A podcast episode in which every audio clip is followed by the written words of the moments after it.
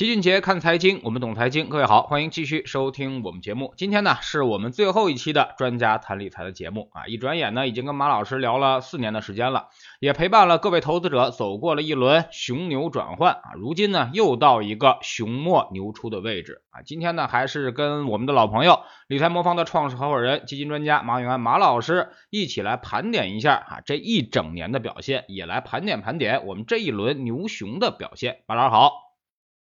老师好，大家好啊！确实啊，这个陈老师突然这个开篇词呢，让我有些感慨啊，就是这个呃时光呢这么快的就过了四年，嗯，当然了，嗯，这好多人说这个这个你们这个一轮牛熊转换结束了是吧？一个新的周期要开始了，你们的合作结束了，是不是机会也就结束了？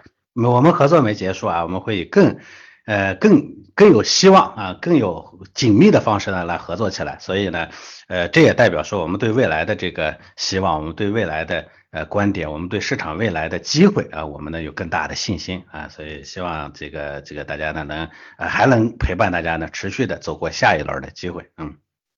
嗯，可以也跟大家透露一下啊，未来我们的合作呢，可能更多的还是在基金的组合方面啊。那么，呃，熟悉老齐的人都知道，明年我们可能会推出一套全面的，就是主动管理的这种组合的一个产品。目前呢，正在跟呃有相关资质的这个券商啊在谈合作啊。未来呢，在马老师他们这边落地啊，也是这个。呃，这个这个已经谈好的合作啊，未来也是希望马老师多给我们一些呃投资上的一些建议啊，我们也会跟马老师持续的保持一定的沟通。是的，是的，嗯，这种合作呢，我觉得会更有价值、更有意义啊，也会更深入到大家的这个生活中去啊，所以这一块呢，当然我们还会持续的呃用用我们的这个基金研究的呃其他的一些呃能力或者呃资源呢，来积极的支持齐老师把这个业务呢继续往前去推进，嗯。嗯，那么二零二二年马上就要结束了，今年回看整个市场啊，相当的惨淡啊，尤其是在收益方面，大多数股票基金今年都是亏钱的，而且还亏的不少，甚至还有不少亏了百分之三十以上。不过呢，很多投资者表示啊，今年的亏损其实啊远大于市场平均水平啊。马老师，您看今年的市场表现啊，特别是基金方面啊，到底有哪些可以盘点的地方啊？那么又如何评价投资者亏损较市场平均更多这个事情呢？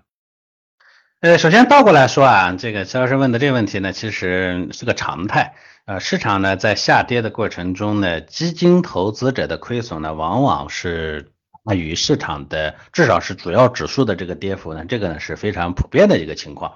不过今年呢，呃，这种情况呢尤其多的原因，是因为今年呢代表市场的基准指数，也就是咱们的上证指数，是所有的指数里头表现相对较好的。而我们基金重仓持有的，比如说一些中小板块的呢，今年显然啊远呃跌幅呢远大于啊上证指数，上证指数呢截止到目前大概跌幅在百分之十五左右，而呃这个创业板指数呢目前呢跌幅已经呃百分之三十左右了，所以呢这个差别呢是首是是呃首先的啊，所以这是我觉得是个常态，这一点上大家要有一个基本的心态啊。当然今年基金市场整体表现不好呢，肯定跟股市整体的下滑是脱不了干系的啊，这个呢我觉得是。大势不好啊，权益类基金呢很难有好的表现，这是常态。呃，我们理财魔方呢本月对基金市场做了一个简单的统计啊，截止到本月中，权益类基金也就是投股票的啊这样的基金亏损呢大概亏损率啊是百分之九十一点五啊，就百分之九十一点五的基金是亏的。在统计的六千呃两百多只权益类基金中呢，只有五百三十二只，也就是百分之八点五的基金是正收益。而收益达到了百分之十以上的基金呢，就非常非常少，只有七十二只，占比呢只有百分之一点一五。另外呢，有一千。七百只左右的基金呢，亏损在百分之十以内；一千九百只的基金啊，大概三分之一的基金亏损在百分之十到二十之间；一千七百多只啊，也是百呃百分之三十左右的基金亏损在二十到三十之间。另外呢，有四百二十只啊，也就占比将近百分之七的基金亏损超过百分之三十。也就是说，在大势不好的情况下，基金市市场呢，它很难有啊好的表现。不过呢，呃，很多朋友可能不太相信我说的这个数字，因为就是齐老师前面说的，说我自己亏的好像是比这个数字要多很多。这个情况呢，我觉得从细分来说，除了那个市场结构分化比较厉害的原因来说呢，还有一些其他的方面。一个呢就是，呃，明星基金呢今年亏损比较大，哎，前年的冠军就是龙吟工业四点零和去年的冠军前海开源公用事业，今年的亏损呢要么接近百分之三十，要么就是超过了百分之三十。那包括很之前的大热的很多明星基金，比如说咱们的医药一姐的健康医疗基金啊，半导体一哥的成长混合基金啊。啊，拥有粉丝后援会的白酒一哥管理的基金等等，今年表现都不太好，最高亏损呢接近百分之四十啊。但是大家不要忘记啊，这些基金因为之前特别火，所以投资者呢投入是比较疯狂的，所以它在里头呃希腊的资金量呢特别特别大。但这个确实也是一个历史上，我跟肖老师做节目的时候反复跟大家说过的，这个明星基金的这个负效应啊，就最终呢会给大家呢带来亏损的，这是这是一个原因。第二呢，我觉得很多投资者在里头呢做了频繁的操作，呃，这个也是之前说过很。多次的，因为权益类基金的波动呢，虽然比股票要低，但确实也不小啊，涨涨跌跌正常是吧？但是我们很多投资者在里头呢，频繁的进行买卖，总是觉得呃，在这样的低迷低低迷市场里头呢，总想着说呃这个呃掉下去的过程中呢，总想跑啊，涨起来的时候又想追，这里头呢不死心，反复的在里头折腾啊，是吧？这种呢，最终呢。哎，呃，就就就比较差。你比如说前面几个月大家都抢着买的那个排名靠前的万家宏观的基金是吧？这几个月大盘复苏，它反而亏了不少啊，等等。所以我觉得这种行为上的方式也是导致我们亏的比市场多的一个原因啊。总结起来就三个方面原因吧啊。嗯，今年的基金还有一个特点就是方差极大啊，那么亏的呢能到百分之四十啊，那么赚钱的呢能赚百分之三十以上啊。您觉得这个基金之间收益差距大的原因啊，这个方差极大的原因到底是什么啊？您说，呃，今年凭借自己选股能力排名进入前十的基金经理，这个您是如何评价的？呃，这个就是也跟基础市场的分化特别剧烈有关系啊。今年总体市场是下滑的，但是今年市场里头还是有一些板块和行业的表现不错。而大家都知道，基金呢其实分两大类，一大类呢就是特别集中的扎在某一个行业或者某一个板块上的，还有一类呢是分散配置的，呃，各个行业各个呃风格呢都配置一些的，对吧？那么今年的这个市场呢，因为总体上。只要是分散配置的表现都不行，因为整体上市场不好。但是呢，确实也有一些啊，这其实也是年年都是这样，就是表现最好的总是那些啊投资范围特别窄啊，这个正好踩中了。我说，呃我们不知道哪块云彩会下雨，但每年总会有下雨的那那几块云彩，对吧？尤其下跌的市场里头，那个云彩特别特别少，所以导致呢砸中了的那个被这这这点雨呢砸中了脑袋的那些基金呢就非常少，但总归有。啊，今年的这种就特别明显啊，比如说排名靠前的，基本上都是商品主题类的基金，像原油啊、煤炭等等。呃嗯，那当然呃，如果说要投资于 A 股股票的基金，排名第一的是这个万家宏观择时多策略啊，这个呢大概今年的收益超过了百分之五十。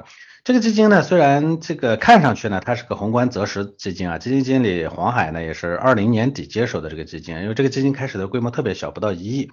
到二零二二年一季度呢，规模才有所增长。呃，这个基金呢，其实对我对它的评价也是一样啊，就是历史上每一每一次每一个年度回顾的时候，我们会看到业绩最好的基金呢，往往呃有两边走导致的，一个呢就是特别聪明，第二呢就是特别幸运。呃，首先我们说为什么信用啊？因为这个基金的这个投资方向，首先呢要正好啊，就是今年年年都有下雨的那块云，有的年份多一点，有的年份少一点。像今年呢，这个下雨的云特别特别少，就集中在煤炭啊和原油。而呃，所以呢，首先信用呢就在于你正好要在这个方向上集中投资。而这个基金呢，它首先今年的这个主题方向就是在这上面啊，所以这是信用的方面。大家会说是人家的本事吗？大家都知道啊，这个资本市场上呢，想靠嗯这个本身呢踩中明年呢哪一个板块呢，就是那个最好的板块。这种事儿呢，我觉得如果能猜中的话，你还不如说直接买个彩票啊，概率可能会更高一些。那为什么说聪明呢？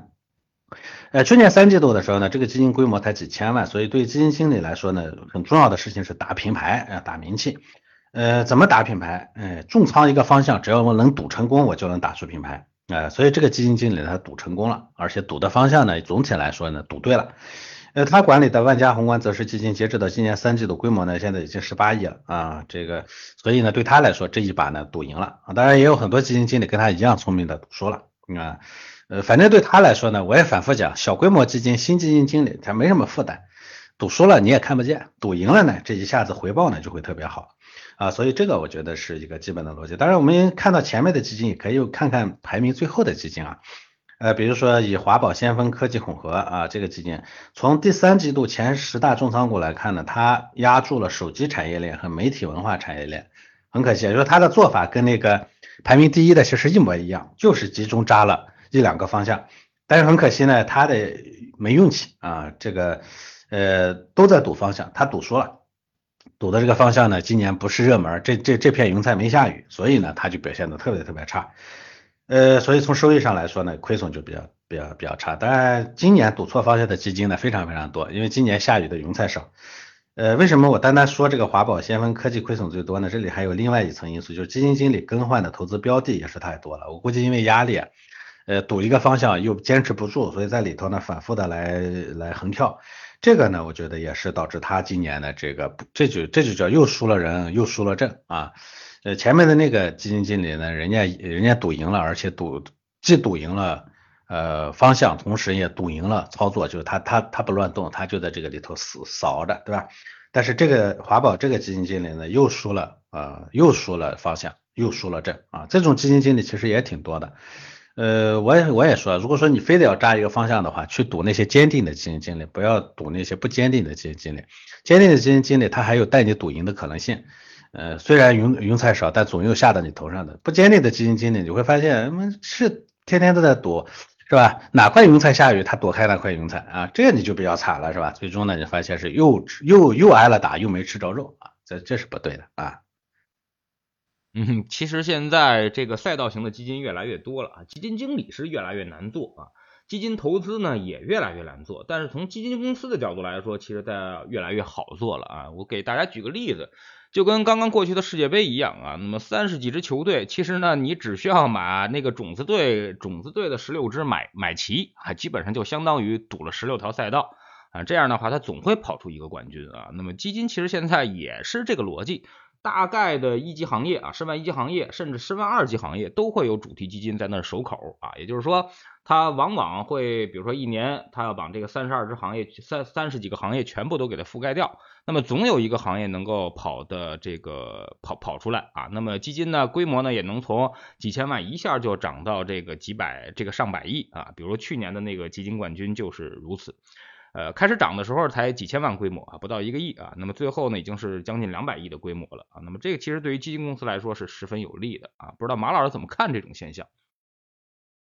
对，这其实我们一直讲说，嗯，基金公司跟基民的利益它并不是一致的，甚至是相悖的。就其拿齐老师前面讲的这个例子，其实我前两年呢一直也一直提过的，那那年那个白酒行业特别火的时候，那个基金对吧？呃，一个多亿呢，是这个只有一个多亿，然后呢，这个当年的业绩冠军一下子呢，规模呢涨涨到了几十个亿，对吧？之后呢，市场咵啦往下一个一个回调，它涨的几十个亿呢，最终啊亏回去了多少？反正我们投资者肯定在里头没挣到钱。像这呃去年和今呃去年和前年的那两个基金经理，我想呢，最终投资者在里头的总体的收益肯定是负的。但是架不住他做成冠军以后呢，大家拼命的往里头去投钱啊，是吧？所以确实齐老师说的特别对，现在呢基金公司越来越好做了，反正我只要布好局，是吧？哪个云彩下到雨了？呃，哪块哪个云彩下雨，我就挑底下那个正好下到雨那个拿出来卖呗。卖完了以后呢，反正你们下下下回来被坑进去，反正跟我也没关系，我规模起来了，我钱也赚到了，是吧？所以这其实也是我们一直反复的说说，呃，这个一定要有人来帮你来做。站在你的角度来做配置、做管理的一个原因啊，乔师前面也说了，说未来呢也会去做这样的主动型的基金组合，本质上也是这么一个。这这个从销售的角度来说，我把所有的局都布好了，反正我只要把产品卖出去就行了。这个你买到了以后好还是坏，关关我啥事，对不对？啊，这就跟药店一样。药店它需要把所有的药都配齐，对不对？你说你咳嗽，我就给你咳嗽药；你说你头疼，我就给你头疼药。那你是头疼还是咳嗽？或者你说这个这个药能不能治好你的病？那跟我有什么关系？反正只要你们都在咳嗽的时候，我把药卖出去就行了，对不对？就是说你的咳嗽是因为感冒引起的，其实应该卖感冒药药给你，那我管那个的，对不对？但是医生不能这么想，对吧？所以他要去啊，针对你的情况来做调整，来来来来做规划。这其实也是这两年呢，其实呃基金的组合。啊，基金的这个投顾行业呢，正在快速崛起的一个原因，就是人家把那块放弃了，总要有人来负责，谁来负责？这样就是我们这些做组合的人来负责。嗯嗯，那么现在市场能做全市场的基金经理，其实已经是越来越少了啊。那么也就是说，做全方向啊，甚至现在连做加减仓方向的这个基金经理都越来越少了。很多基金经理就是单一赛道或者一两个赛道，然后仓位始终顶在百分之八九十以上啊，甚至调整的幅度不超过百分之十啊，这样的情况是越来越多了啊，所以说基金投资也越来越难做。那你买的可能更多的其实都是赛道基金啊，不信你回去看看，这基金经理啊，其实现在的赛道风格已经变得越来越窄啊。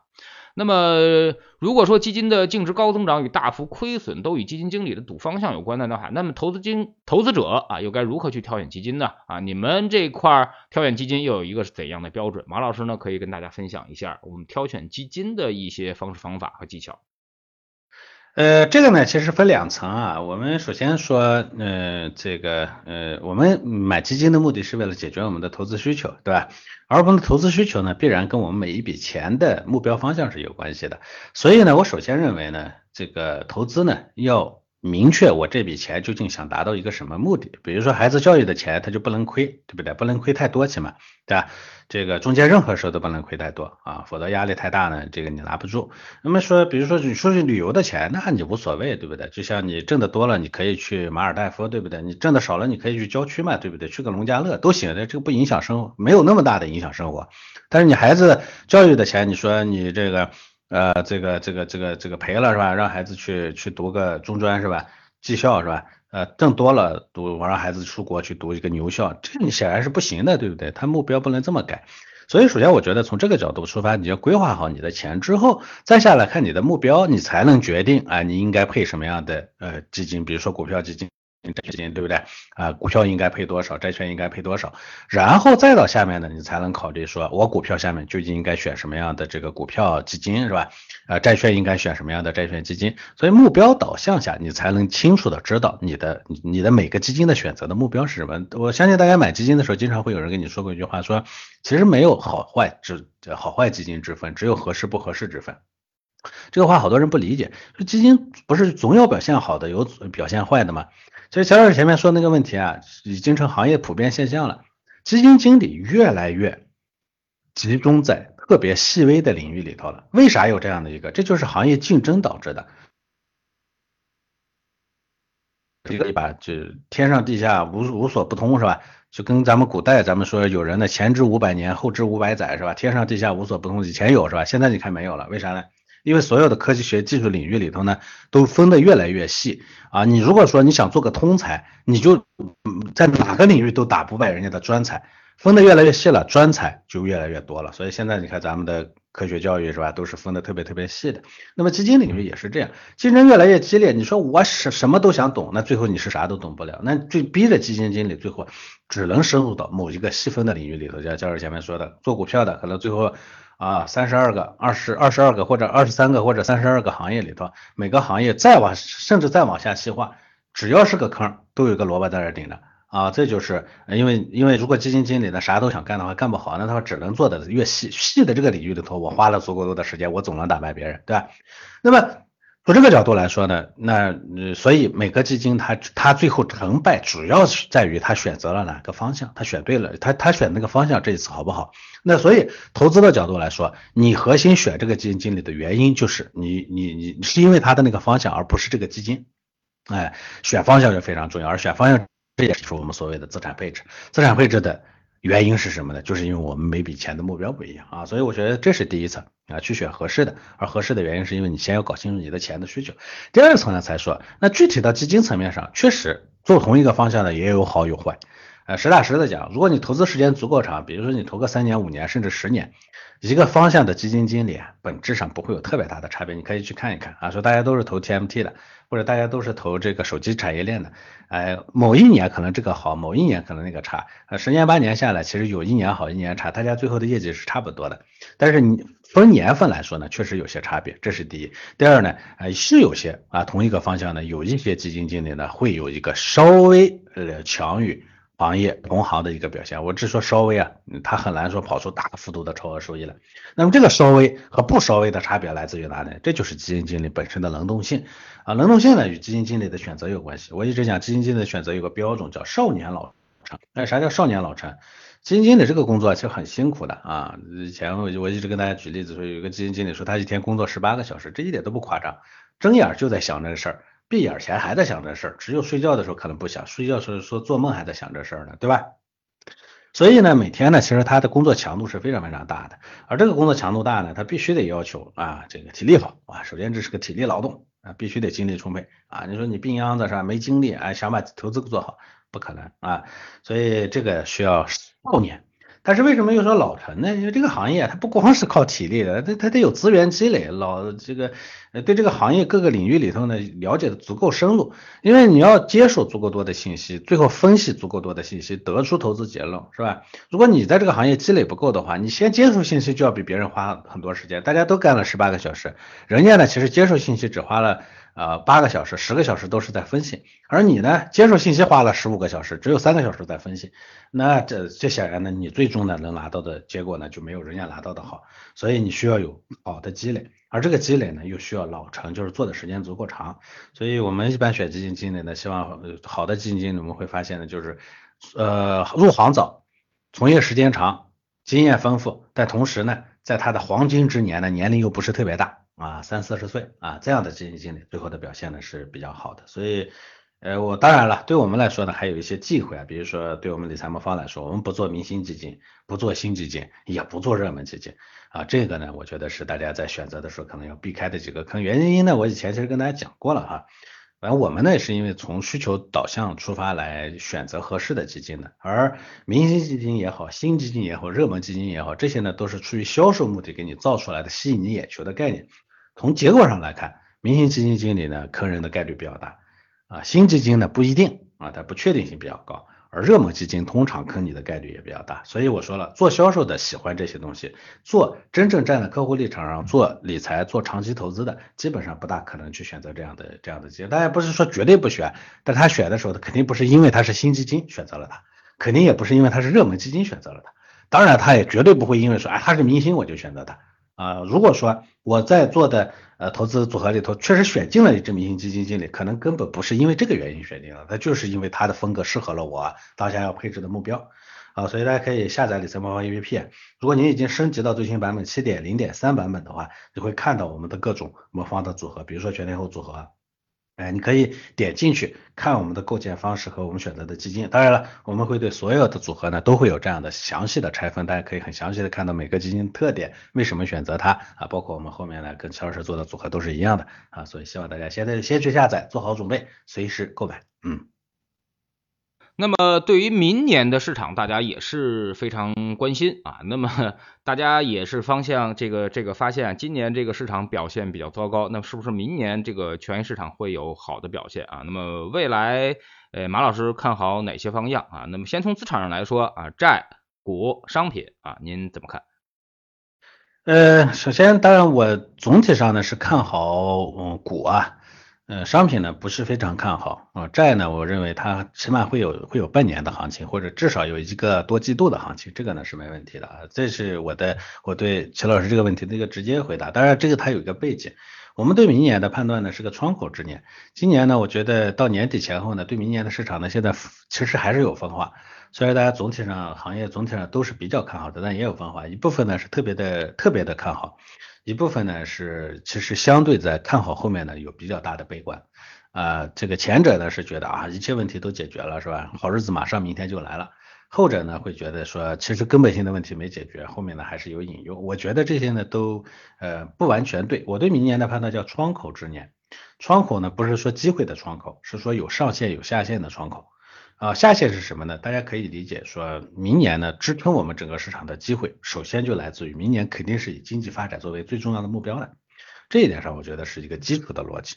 啊，过去这几年里头呢，其实各种意外的因素呢干扰了我们的这个发展啊，对吧？但是这有些东西是不可人力不可抗拒的，没有办法的。有些呢是我们可能在发展过程中呢，我们。对世界的认知不足啊，导致的这个呃一些错误是吧？但是总体上我们过去几年呢会受到影响，但起码我认为呢，明年的这个经济发展是第一目标，这件事情呢是大家可以可以认认同的，起码就回到了一个正常的轨道上来。为啥有这样一个呃认知啊？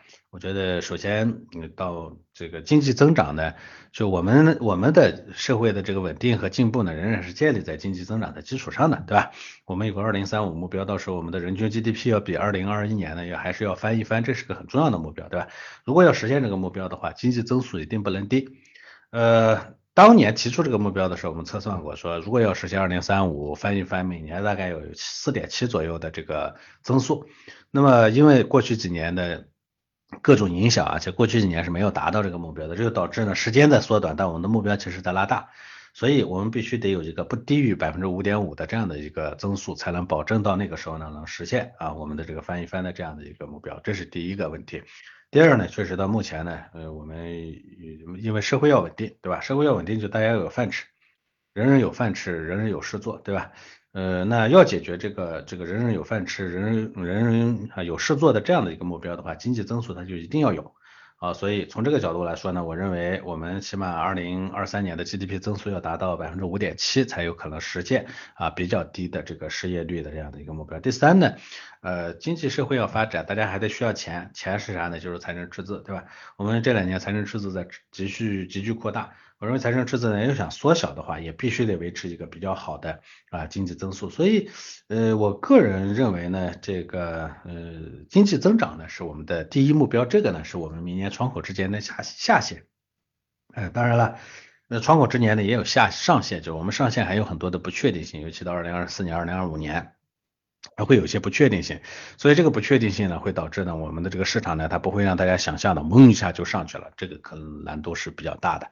所以我想啊，在这样的一个上限和下限的中间，市场呢可能会呈现一个起伏向上的这样的大幅度的波动向上的这样的一个特征。这种情况下呢，其实我也是反复的跟大家说说，目前呢市场总体是在个低位，但是也不建议说大家呢在这个时候呢特别激激激动或者激进的去砸单一品种啊，这是我记得我十月份的时候呢建议投资者呢用定投的方式逐步入场啊，推了我们的十期定投计划的第二期，哎就把钱呢分成十份儿，每一份呢再分成十份。啊，这每十每这个十份里头呢，五份呢配这个全天候，四份呢配股债平衡，一份配低估值，然后呢每周投一份啊，市场跌的多的时候呢多投一份。那么如果从十月份到现在呢，我基本上应该是这个钱呢应该投的差不多了啊。如果按照这个呢来投完的话呢，我觉得目前就是个非常稳定的心态啊。非常心态，你投完的结果本身也比较分散，也比较可靠。你投的过程呢，也基本上啊，呃，削平了这个波动啊，实现了一个比较低位啊投入的这样的一个效果。所以我觉得现在呢，时机还不晚，大家也还可以按照这个方式来做操作。嗯，好的，非常感谢马老师今天再次做客我们节目啊，那么也是跟我们分享了这一年的基金的一些盘整啊。那么对于整个的市场表现，今年大家肯定都不满意啊。但是呢，对于未来来说啊，其实我们又充满着非常高的期望啊。明年是中国经济复苏之年，明年也是美国经济衰退之年啊。那么到底是衰退的更猛，还是复苏的更猛啊？那么这块呢，也会引发整个市场的一个明确的一个分歧啊。所以说呢。呃，明年的即便是上涨之年啊，那么它的动荡也是不可避免的啊，甚至可能会出现像二零一九年那种情况啊，就是说要涨可能也就一两个月的时间啊，要调可能是十个月的时间，所以大家呀，呃，即便是我们看好未来的市场啊，也要防范这种大幅动荡的风险。再次感谢马老师吧。那么以后我们的节目啊，可能会不定期的再给大家播出了啊。那么也是感谢马老师四年来的陪伴啊。那么我们未来希望跟马老师学到更多的东西。再见。好的，谢谢齐老师。嗯，也确实是感谢齐老师呢，这么多年咱们两个一直在这样这个这个这个声音上的合作，也希望未来在业务上有更多的合作，也给我们的投资者提供更多的选择和更多的服务啊。希望更多的机会吧。好，谢谢大家。